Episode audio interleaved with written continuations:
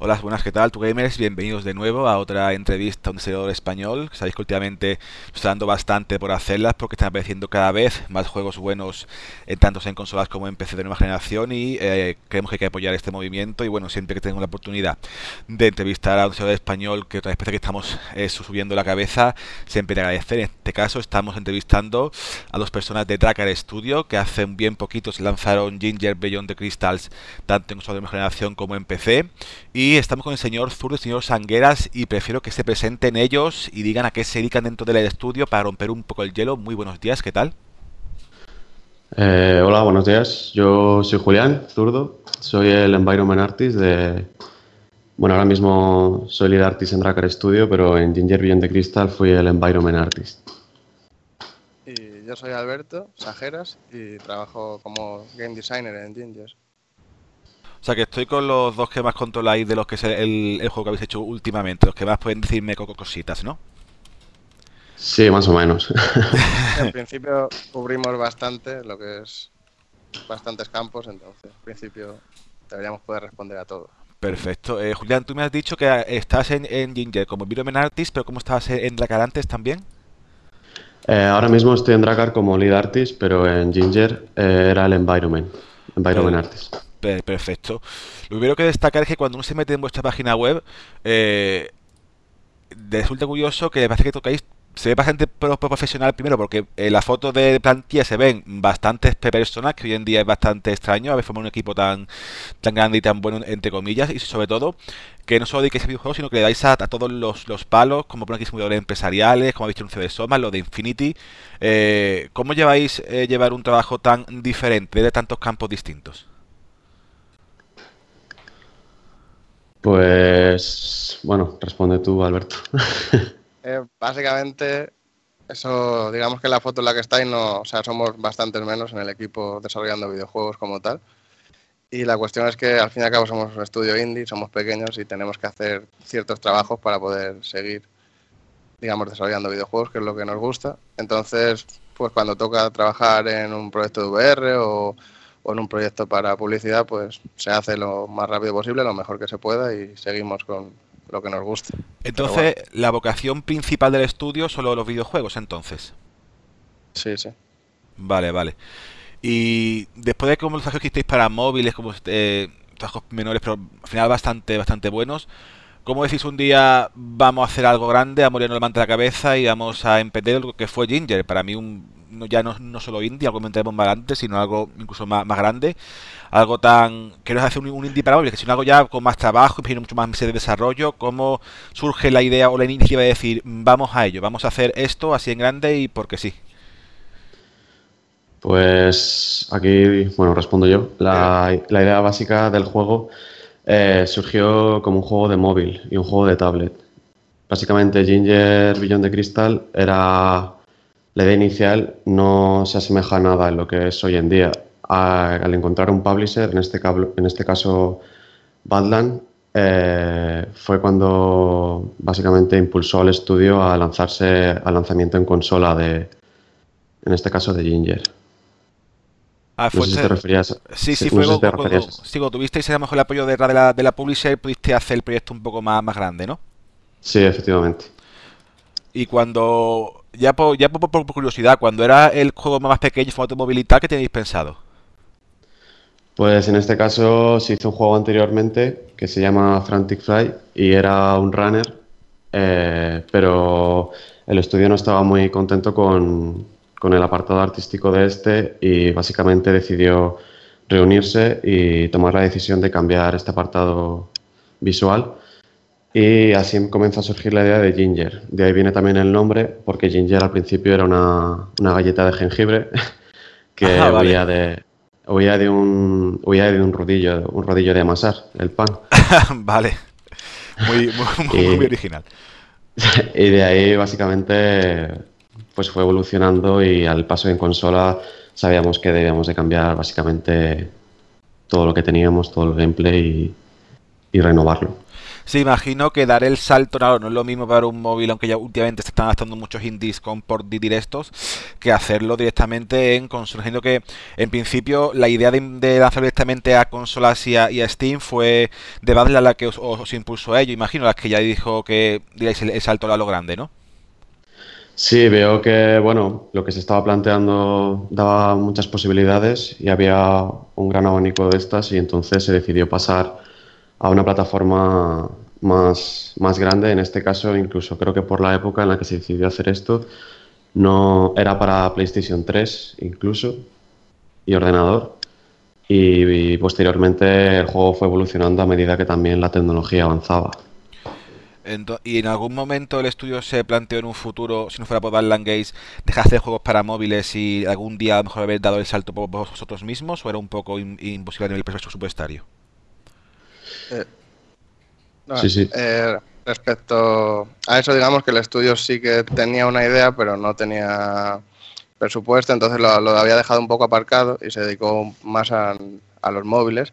Y cuando llegó Badland y todo eso fue cuando decidió retomar el proyecto y, avanzar y hacer, y hacer algo, hacer lo posible, digamos. Pero tenían la idea ahí, pero no era posible en ese momento.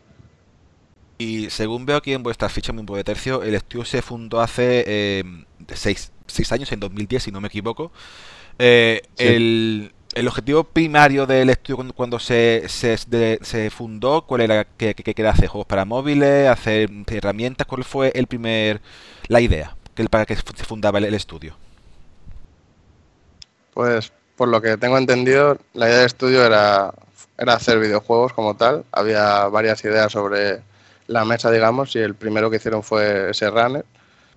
Y sobre ir avanzando, sencillamente, pues poco a poco, con gente joven, gente ambiciosa y que le gustara hacer videojuegos y le gustaran los videojuegos. Y eso fue un poco el camino que, ha seguido el estudio y hasta aquí hemos llegado ahora mismo. Eh, bueno, he de añadir también que Dracar también tiene otro juego de móvil que también salió para Wii U eh, posteriormente que se llama eh, Grand Prix Reaper. Así que no. Ginger es básicamente el tercer juego. Sí, viendo eh, Grand Reaper, eh, la vista isométrica y un poco el arte, ¿tú, tuviste mano ahí? No, yo ahí no estaba. Porque eh, eh, viendo las, capturas en vuestra página web, vagamente recuerda una primera idea de, de, Ginger, por los elementos en pantalla y la, y la temática. en este caso solo de, la parte del segundo mundo, de los no muertos y tal, pero ya se ve ahí un poquito de, de, germen, parece el Grand Prix Reaper, la idea del videojuego nació como tal, como un minijuego de Ginger del mundo 2, en principio. Es que tiene toda la, Cuando Ginger, sí, sí, Ginger iba a ser, tenía un alcance que no podíamos, no podía llegar el estudio en ese momento, entonces decidieron hacer un proyecto más pequeño. El minijuego que era pues ir, digamos, cortando la hierba del césped del cementerio en Ginger, pues decidieron coger esa idea y moverlo a un juego aparte y de ahí nació Grand Prix Reaper, digamos. Sí, al final se, cuando no hay presupuesto se intenta aprovechar todo para y al final salen cosas buenas, ¿no? En el caso de ir troceando, ¿no? Sí. A ver, y voy ya centrándonos en lo que nos ocupa, que es lo que a la gente me le interesará, el último juego que sacaste, el Ginger Beyond de Crystal. Eh, quería sobre todo eh, actualmente hablar con las dos personas que, como vosotros que encargaban del game designer y del, y del artist, porque si algo me sorprendió a mí del juego, que no esperaba que fuera tan bueno, sinceramente, es que veo mucho hype con Yoga Lei, pero viendo Ginger eh, se te pasan las ganas por el sentido de que la primera impresión que da para mí es un juego de Nintendo 64 tipo Banjo Kazooie, tipo no sé, la, esa mezcla de 2D y 3D, el artista, los, el, coloreado, eh, todo en general, ¿cómo o cuándo se decidió apostar por un juego que aunque un poquito siniestro fuera lo que se podía encasillar como internacional total preciosista?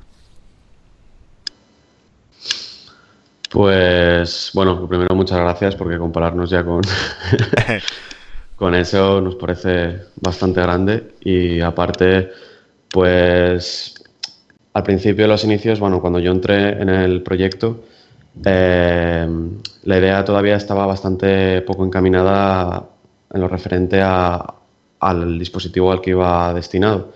Estaba un poco, por así decirlo, eh, parecía un juego más de, más de tablet y de móvil. Entonces ese paso eh, yo creo que resultó ser lo más complicado de todo el desarrollo, el hacer el juego para, para consola, eh, sobremesa y para ordenador, fue yo creo que lo más, lo más difícil y fue cuando básicamente ahí empezamos a, hacer crecer el videojuego, el propio videojuego empezó a crecer ahí. Empezamos a ser quizás más ambiciosos y intentar quizás eh, rendir homenaje a esos juegos de antes, juegos de los 90 y tanto en el diseño como, en el arte y, esas referencias yo creo que si juegas al juego se, se captan al instante. Sí, hombre, imagino que la gente más joven eh, verá que es un juego bueno y, ya está. Los que ya somos pure, puretitas, eh, vemos referencias por todos lados, incluso a Croc o a, a Conker, eh, por el tipo de, map, de, mapeado. Y lo que ya me lleva a la pregunta de Alberto, ¿cómo se decidió que hacer que los mundos entre zonas fueran un sandbox 3D, pero después las pantallas fueras un 2D y, medio lateral. ¿Cómo se, que, se realizó combinar eso? ¿Cómo se ideó? Pues, a ver, la idea en Ginger principalmente era un plataformas 3D con toque clásico, digamos, ir un poco al, al old school y a ese género que se ha olvidado bastante ahora mismo en esta generación pero hacer y que innovara, digamos, de alguna manera. Entonces, los, los, pueblos, digamos, el modo sandbox del pueblo te permite un descanso de plataformas, te permite una zona en la que construir, darle un aliciente más al juego que, que lo distingue, que lo hiciera distinto a, a, lo que ya había, digamos, en aquella época y darle así un poco más de identidad propia. Entonces, intentamos juntar esos dos géneros y darle coherencia en la historia y creo que, que el resultado es bastante positivo. Sí, soy yo. ¿Cómo se ocurrió hacer factor de diferencia de vamos a meterle construcción por añadirle algo más, aparte de lo de salvar a los aldeanos? Pues eso, o sea, cuando yo llegué a Dragon Studio ya estaba planteado, fue el lead designer Jacobo, que era el que estaba en, en ese momento trabajando en el proyecto, y supongo que te puedo decir que tuvieron Eso viene literalmente del juego de tablet de Ginger, que era un 2.5 de scroll, o sea, plataformas 2D más, más luego granja y querían juntar eso, simulación con, con plataformas. Entonces, avanzando de, esa idea, digamos, en vez de tener que construir una casa y esperar seis horas o ocho horas o, plantar los materiales, la idea es que implementar los propios materiales dentro de los niveles de plataformas y que con eso te, te dejara construir instantáneamente. Eh, al final está bastante bien integrado, no se hace pesado ni obligatorio, sino que está bastante ligero y, aporta. No está de mero adorno, pero tampoco te obliga, si no quieres, a, aguantarlo. En, en, el caso de, de los. Vamos a empezar con la jugabilidad, que me interesa bastante, como lo habéis explicado tan, tan bien. El tema de lo que más llama atención de uno de los puntos que, principales que son lógicamente los, los poderes y los trajes, ¿vale? Eh, ¿Cómo se ocurrió eso de, poner tantos trajes diferentes? Eh, ¿Buscas situaciones en que usarlos? Que, que no, es un reto más. ¿Cómo se busca el punto ese? Pues básicamente cuando te pones a, a diseñar un plataforma, digamos, necesitas tener mecánicas, necesitas darle al jugador mecánicas y, los trajes son un muy buen punto para usar puzzles y para, para, mejorar el backtracking del juego, que es básicamente que tú consigues una habilidad y luego puedes usarla en niveles anteriores. Entonces, esos trajes aportan un apoyo al gameplay y un apoyo a la rejugabilidad. Entonces, con el diseño de, de esas habilidades, digamos que pues montamos los niveles y creo que, y en algún momento eh, la idea de algún traje os ha sugerido inventar un nivel o viceversa, algún nivel que vamos a inventar este traje. ¿Se ha habido algún tipo de sinergia o ya está todo planeado? Por lo que yo cuando llegué, la 80% de los trajes estaban ya diseñados, digamos, la idea estaba clara de lo, que tenía que hacer. Y generalmente creo que primero van las habilidades y luego los niveles se montan a posteriori para, para intentar aprovecharlas lo máximo posible. Yo creo que fue un poco al contrario también, ¿eh? que fue el diseño del nivel eh, generó la creación del visual del traje. Aún así la mecánica de ese traje estaba bastante clara, sabíamos, se, sabía más o menos las mecánicas que había que meter, de mecánicas de, ataque, mecánicas de, de, accesibilidad a ciertos lugares, sin embargo los niveles y la estética del nivel hizo que el traje fuese así por ejemplo, el caso de la mina, hicimos que el traje de hacerte pequeño y entrar en sitios, pues, pues es un ratón minero. verdad, con el, con el con, luz, que eso siempre es un detalle. Sí, sí. y en cuanto, ya seguimos hablando contigo, en cuanto también al arte de los, de los niveles, ¿cómo eh, hacer cuatro mundos y, tan diferentes de, del palo ese cementerio, que si un bosque, que si una playa, y ayer el último si os va la pinza y os vais al espacio, aunque estáis todavía en una playa pirata, ¿de dónde sale eso? Pues eso es, bueno, un compendio de ideas que van surgiendo y al final pues se les va intentando buscar cierta, dentro de la locura del juego se le intenta buscar un poco de lógica. En el primer caso pensamos siempre en una especie de mundo como de cuento y más fantástico, el primer mundo, en el que bueno, pues vas a bosques llenos de, libros, en los que pues, personajes como de algunos cuentos como Pinochos o incluso los cerditos de, de los tres cerditos, pues por el mal que, por así decirlo, está afectando al mundo, eh, son enemigos y atacan a Ginger. En el segundo caso, en el de Halloween, ya comentamos que bueno, la idea esa estaba bastante clara, la parte de Halloween. Y bueno, pues la parte quizás surgió la idea del diseñador de aquel momento, de Jacobo, de, meter la idea de las ranas y como mm, todo referente a mascotas y animales, pues bueno, como como zombies o vampiros. La primera vez que entras y ves a un montón de, ranas con las brazos para arriba siguiéndote, eh, te ves un poquito guapo de fuck, ¿vale? Yo no me he recuperado. Sí, sí, sí. era, un poco, era un poco la idea también. Por ejemplo, el primer nivel del segundo mundo es un cementerio de mascotas y no lo habíamos visto tampoco en muchos juegos y bueno, nos pareció una idea, una buena idea. Y también se introdujo eso, la idea de los animales muertos vivientes y tal. Y en el tercero, pues bueno, introducir un poco la idea como de, playa, así como un poco la idea de arena, de los cráteres, de los distintos planetas y el espacio, también una noche estrellada. Y la idea de como que, que hay una especie de celebración en el pueblo, un carnaval y también por eso la idea de, de que el mismo mundo es un poco de feria. Y hablando de ese mundo desde la playa, el, el puerto o el muelle que hay de con arena hacia el agua en el primer mundo, ¿está de por gusto o iba a, iba a conectar con el último o qué hay que hacer ahí? Porque da mosquea mucho. Sí, lo ha... bueno, eso la verdad es que se quedó un poco en el aire, pero la intención nuestra era que pudiese conectar con el tercero, sí, efectivamente. Al final se quedó un poco, se quedó un poco en el aire y no se llegó a hacer. Vaya por Dios, es que está ahí, Encima, el, cartel Silda, todo el mundo mirando, pues, qué tipo de juegos que te pones a mirar los juegos, si quieres mirar un tuco, o habrá un bug, o habrá algún easter egg y te puedes tirar ahí ahora buscando. Eh, sí, sí, sí, sí. pues, siguiendo con el gameplay, eh, Alberto, eh, el hecho de tener que hacer tanto unas mecánicas jugables como un motor que, que funcionen muy bien tanto en 3D como en 2D eh, cambiante y en el mismo juego que tiene que funcionar para las dos cosas, ¿supone un, mayor reto o se adapta solo? ¿Cómo fue el proceso de hacer mecánicas y motor para los dos tipos de vista?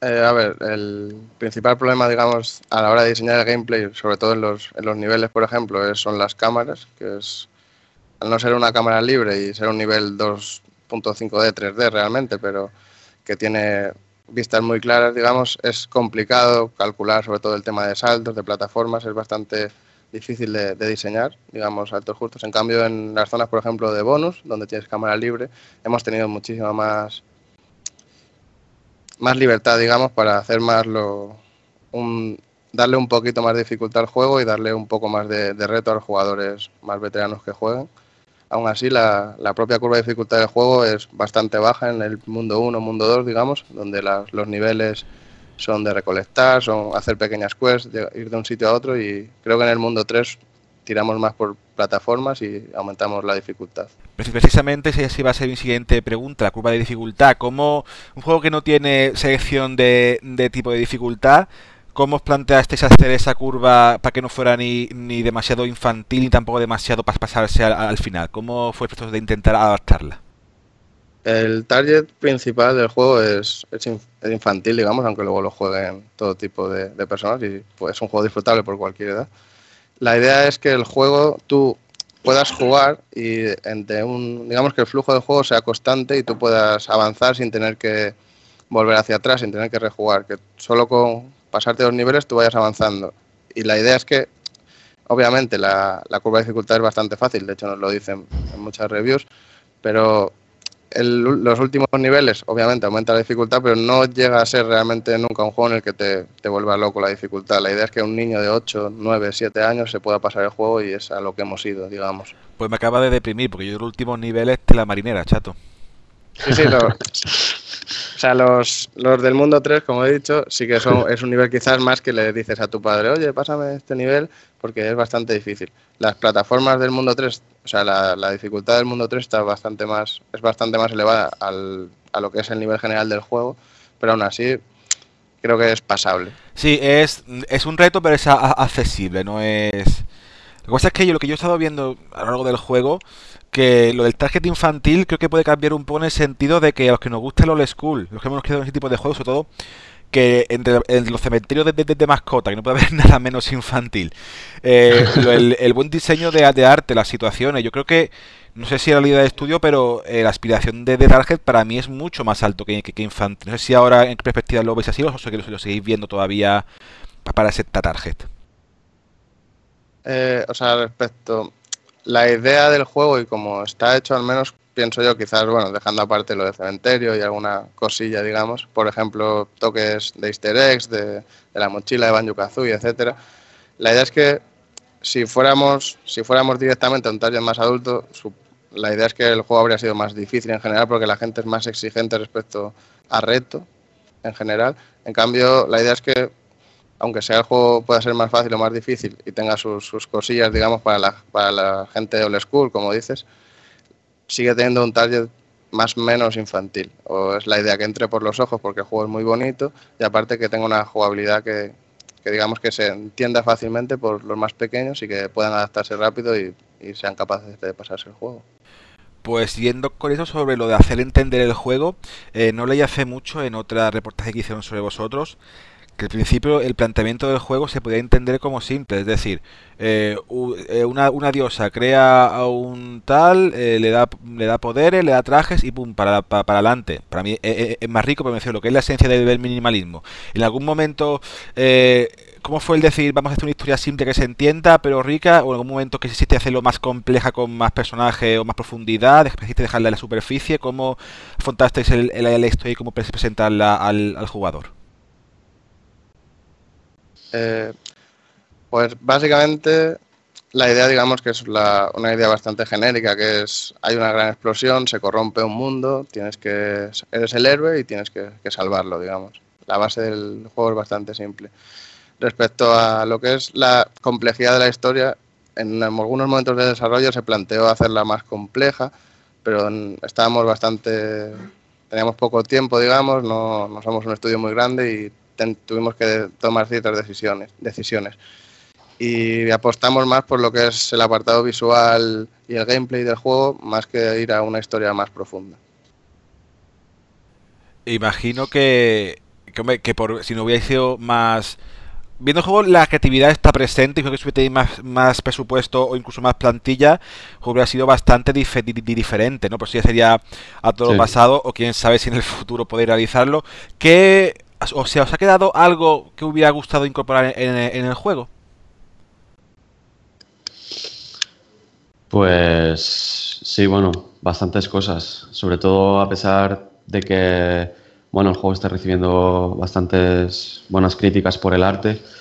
Eh, queríamos haberlo incluso mm, haberlo detallado bastante más. A veces en algunas reviews nos han puesto de, de ser demasiado de ser demasiado vacíos muchos escenarios y es cierto que muchos escenarios se quedan vacíos y son esos, esas cosas las que nos hubiera gustado mejorar. Por ejemplo, al inicio del juego, en el bosque druida, es cierto que vas, eh, inicias ahí la partida y posteriormente únicamente vuelves para depositar los cristales de, lo, de cada mundo en, en, el cristal de la diosa y, y ir así pasándote el juego. Sin embargo, se queda bastante vacío. Nuestra intención ahí era hacerlo también como un poco de, como de sala de trofeos, que a medida que te vas pasando el juego, el bosque hubiese ido cambiando y hubiesen aparecido zonas nuevas, pues incluso zonas de plataformeo más en 3D incluso, eh, o incluso encerrar algún tipo de, de, zonas secretas o ir añadiendo más gracia a esos sitios, sobre todo también en la zona de los pueblos, que en algunos pueblos como en el pueblo 2 es cierto que pecamos de, de que es demasiado grande Y ahí nos hubiera también gustado añadir más, más chicha, quizás. Respecto al gameplay, no. ¿Y tú, Alberto, que te ha quedado en el, en el tintero? Eh, pues obviamente, siendo, aunque sea tú, tú eres el primero que ve los fallos, digamos, y sí que había, íbamos a hacer unas, unas quests, digamos, como el pueblo 3, pues los demás pueblos iban a tener esas quests que hay entre misiones y misiones que haces en el pueblo, creo que se podrían haber mejorado bastante, añadirlas al pueblo 1 y darle así un poco más de continuidad a lo que es el, flujo del juego. Y siempre se puede mejorar al fin y al cabo. Todo el gameplay, a mí me habría gustado particularmente que tuviera alguna mecánica más de salto, por ejemplo, quizás para dar un poco más de, de variedad a ciertas cosas, porque a veces diseñando un nivel te quedas un poco corto porque no, no tienes suficientes herramientas, pero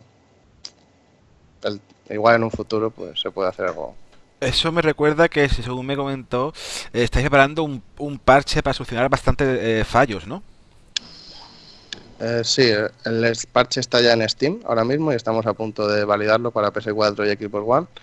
Y básicamente todo el feedback de la comunidad que estamos recibiendo, pues hemos intentado hacer un parche lo más rápido posible, solucionando los fallos más críticos, digamos, dentro de lo que nos va diciendo la gente. Entre ellos está, por ejemplo, el combate, aunque sigue manteniéndose simple, porque al fin y al cabo la, no, es, no, es, no está preparado para que sea un combate complejo, pero había ciertos momentos en los que se sentía injusto, que golpeabas a enemigo y te golpeaba a ti, las detecciones, el saltarse en la cabeza, a veces no funcionaba todo lo bien que debería y todo eso lo hemos ido mejorando, digamos, en el parche.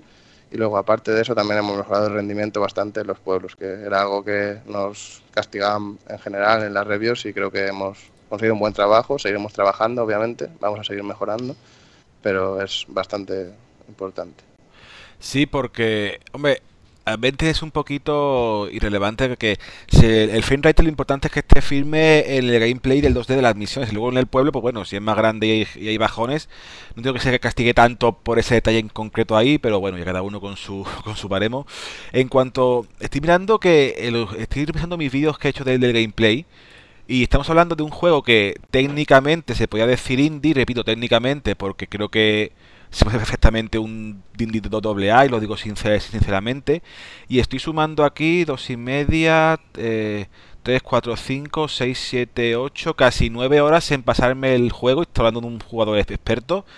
Hoy en día un indie de apenas 12-13 euros de mm, esas horas, no sé, a mí el Splinter de Conviction me duró 7 horas y me costó 70 euros. O sea que espero que estaréis contentos. O sea, ¿cómo habéis un juego eh, que a veces se puede quejar, que, que quien busca algo más ligerito, eh, enfrentarse a algo que es realmente, entre comillas, tan largo, ¿no? Hacerlo con tanto enriquecimiento y tantas misiones, tantas pantallas. ¿Cómo surge el decir, estamos, vamos a ir hasta, que no aburramos, vamos a hacer misiones, misiones, misiones? ¿O porque el planteaste hacer muchas desde un primer momento? ¿Cómo se hace tan, entre comillas, para ser simplemente un indie tan grande, tan largo? Pues el planteamiento inicial del juego era tres mundos, cinco niveles, digamos, que eso probablemente tendría una duración de unas cuatro horas, tres horas y media quizás, y ahí pues empezamos a sencillamente pues a rellenar con todo el tema de la construcción, le da un punto más, le da más profundidad al juego y además le, da más duración todo el tema de los niveles bonus. No sé si te has pasado el juego al 100% o, o eh, has hecho... No he, no, he, podido hacer el 100% por la, perdón la expresión, la mierda de último cristal rojo que os habéis pasado un huevo. ¿Vale? El último cristal rojo, eh, tío dando salto, no solo me falta eso, tengo todos los logros menos el último, es que no puedo, es que ese no puedo, no puedo. Horrible. Mm, no puedo. ¿Te, refieres al bonus? al, bonus, sí, al último cristal rojo, al de al donde acabas el juego y te va vestido de, de cerdo lo que sea dando, o te conejo dando saltitos por las plataformas, la madre que os parió. Sí, bueno, yo también me he quejado de eso. que es la marinera. Bueno, sí, pero que te corto, Alberto, sigue, sigue. Y bueno, pues digamos que en la, de la propuesta inicial, que era eso, que era un juego que iba a durar 4 o 5 horas, sencillamente con el propio desarrollo del juego no hemos intentado meter duración de manera artificial, sencillamente con el propio flujo de ir creando, ir mejorando, ir ampliándonos un poco, ha, salido así, sin más. No, Sí, porque al final las misiones, aunque eh, las quests entre eh, pueden parecer un poco repetitivas, siempre vas que vais cambiando calabazas por petardos, por no sé qué. Siempre está ese puntito de que os dan, que no son obligatorias, pero te dan para construir los pueblos, que es una vida de cierta libertad que creas que no se, agradece, la, la, verdad. Y que parece que después de casi media hora de entrevista me estoy quedando sin... Ya hemos hablado de la jugabilidad, hemos hablado del arte, hemos hablado del precio y por qué no, hablando de, por qué no hablaría más del estudio, eh, ¿cómo os ha ido el juego? ¿Cómo, está reportando a nivel global para el estudio? ¿Al final como queríais? ¿Mejor? ¿Peor? ¿Suficiente? ¿O da para hacer, o da para, para comprar pipas? ¿Cómo va el tema mismo de las ventas y de la repercusión? Por el tema de PS4 y Xbox One, todavía no tenemos datos en lo digital, digamos. En la tirada física del juego, que es exclusivo física, físico para PS4. Sé que hemos seguro colocado todas las 8.000 copias que, producimos, están en las tiendas y, estamos esperando la nueva reposición. Y pues hasta ahí básicamente puedo decir. Creo que no va mal, tampoco nos hemos hecho millonarios de un día para otro, pero bueno, creo que, que va bien. Y viendo lo que mm, ha surgido, que está yendo todavía falta saber más datos, pero Imagino que ya, ya tendréis eh, ánimo para emprender un nuevo proyecto. Sí, ahora mismo, bueno, se, han barajado bastantes cosas. Hemos seguido haciendo proyectos más pequeños, también de para algunas marcas de realidad virtual y tal, eh, sobre todo de Advert Gaming. Y también estamos eh, pensando en el siguiente proyecto grande del estudio y estamos aún con el prototipo. ¿Y se puede adelantar algo o todavía no? Pues tampoco mucho, porque estamos, ya te comento que estamos en un momento que están surgiendo muchas, surgen muchas dudas de, del camino realmente que tenemos que tomar con el siguiente juego y no te podemos contestar demasiado porque ni siquiera nosotros estamos seguros de, de ello. ¿Y tú, Alberto, si...? Yo, o sea, del tema del prototipo es lo que te digo, estamos, hemos hecho un brainstorming, tenemos una idea del gameplay que vamos a hacer, pero estamos dándole muchas vueltas y es algo bastante complejo ahora y hasta que no tengamos una idea más clara realmente de que por dónde vamos a tirar, pues preferiría no hablar mucho del tema. Pero sobre todo, lo, sin contar mucho, eh, ¿Es un proyecto eh, igual sobre seguro porque sé que va a salir bien? ¿Es algo que pendiente dar un paso más a hacerlo más grande? Es más arriesgado porque la idea, puedo decir que, creo que tal, que es multijugador para empezar el juego, así que... O sea, que ya vais al toro, ¿no? va a ser, va a ser un, un proyecto mucho más difícil, va a ser más complejo y es un poco también no apostar por lo seguro, porque lo lógico habría sido hacer otra plataforma, supongo, con nuestra experiencia. Pero, bueno, de momento va por ahí. ¿Vais a necesitar incorporar a más gente o en principio vais a echarlo todo vosotros? Pues de momento no se ha planteado buscar más gente porque queremos tener el prototipo bastante claro y posteriormente si llegamos a conseguir financiación para el proyecto, pues en ese momento se ampliará, se ampliará el equipo. ¿Y pensáis utilizar las mismas herramientas o vais a cambiar de motor o de game designer? ¿Qué usáis ahora para hacer Ginger y qué podéis usar en el, futuro? También le gusta mucho a la gente tecnológico, las herramientas que usáis y cómo os movéis, si podéis comentar un, un poquito por, por encima.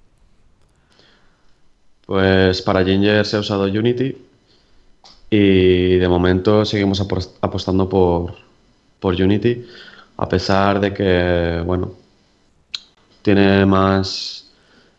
es bastante agradecido y a pesar de que tenga algunas carencias a la hora de porting a ciertas plataformas como por ejemplo las consolas, PlayStation y Xbox, eh, seguimos apostando por, por Unity porque también nos ha dado muchas cosas buenas.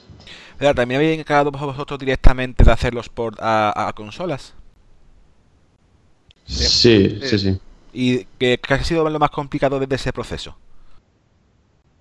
Pues sobre todo la optimización en cada, en cada plataforma y adaptarnos a justamente a eso, a cada plataforma. La parte visual de Ginger es bastante potente, por lo que la optimización ha sido muy importante.